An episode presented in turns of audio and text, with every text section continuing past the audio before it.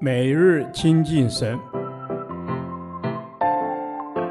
唯喜爱耶和华的律法，昼夜思想，这人便为有福。但愿今天你能够从神的话语里面亲近他，得着亮光。创世纪第二十四天，创世纪六章十三至二十二节，挪亚造方舟。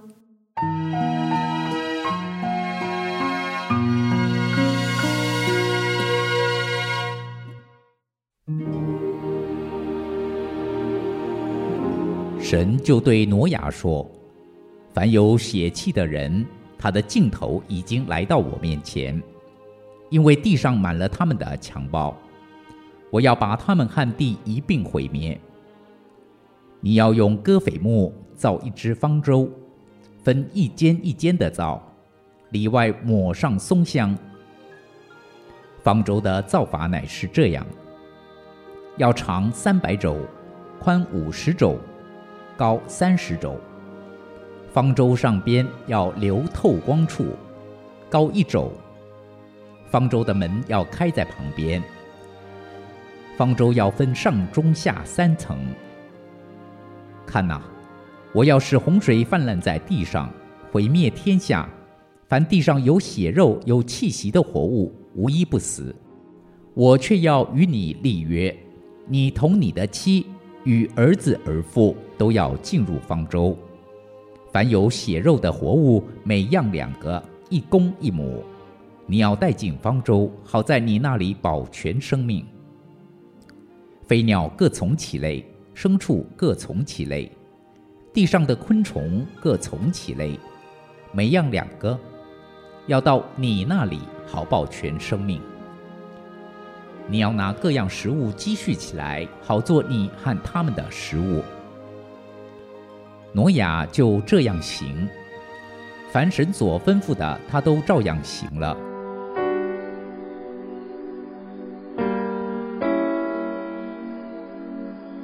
全地在神面前都败坏了，神决定用洪水毁灭全地，但神的审判仍然有怜悯。就是存留余种在地上，这余种包括挪亚一家及畜类飞鸟。一个和神同行的人知道神要做什么，也可以听见神向他说话，并且因此性命被保存，且能保护其他人的性命。挪亚按照神的吩咐，用戈斐木开始造方舟了。一肘约等于四十五公分。以此推算方舟的尺寸，长约一百三十五公尺，宽约二十三公尺，高约十四公尺，共三层。最顶上开有一个约四十五公分的窗户，做透光之用。推测它的容量可装五百多个火车厢，其排水量约有四万三千吨，以现代标准也属庞然大物。造这艘船需要许多木材、劳力及时间，但更需要的是对神话语有不改变的信心。对一个人来说，这可是相当大的工程。他全部的时间精力就是在建这个方舟。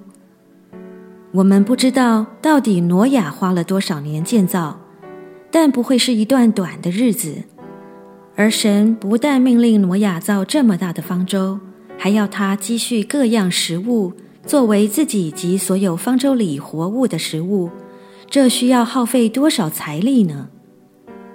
挪亚一边造船，一边向人说明他造船的原因和神审判的计划，只是没有人相信他。圣经说他是传义道的挪亚一家，所以。他不仅要辛苦的造船，还要忍受世人的揶揄和讥笑，一定有许多人说他疯了。这真是又大又难的事。但挪亚顺服神，凡神所吩咐的，挪亚并不问为什么，都照样行了，因为他相信神的话。既蒙神指示那未见之事，就动了敬畏的心。挪亚顺服神，他没有去想那些过程会有怎样的事发生，或要付何等大的代价。他只是不断地费财费力，并冒着被人取笑，然后才完成神给他的托付。挪亚真是我们的榜样。主，我要时刻来到你的面前，让我听你的话，传扬你的话。无论有多少人接受，我仍要像挪亚一样的选择相信你。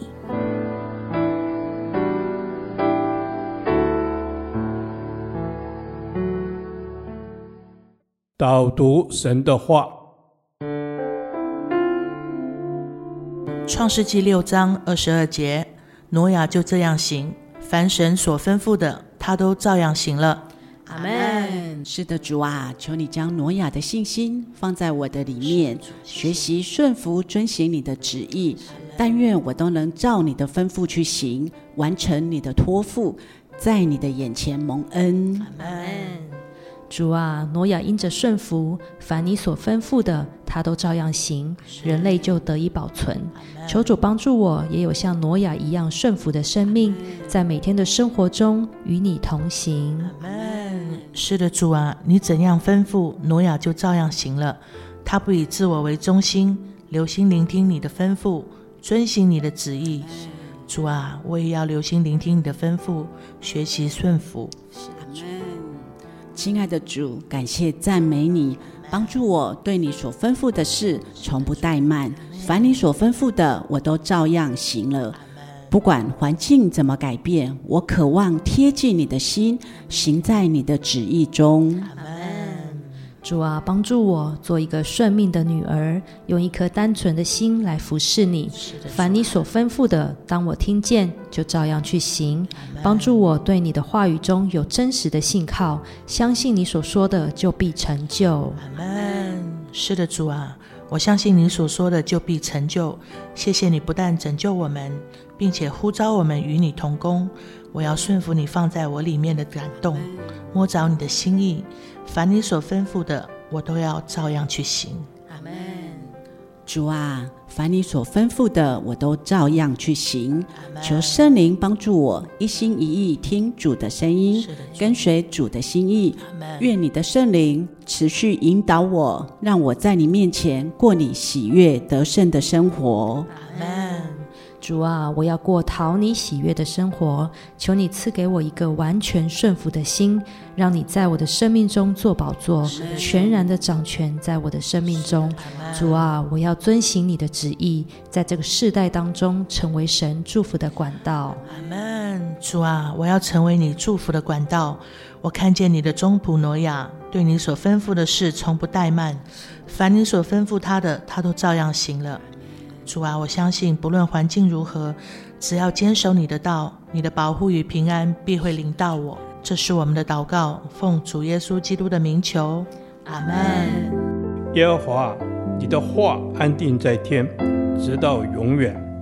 愿神祝福我们。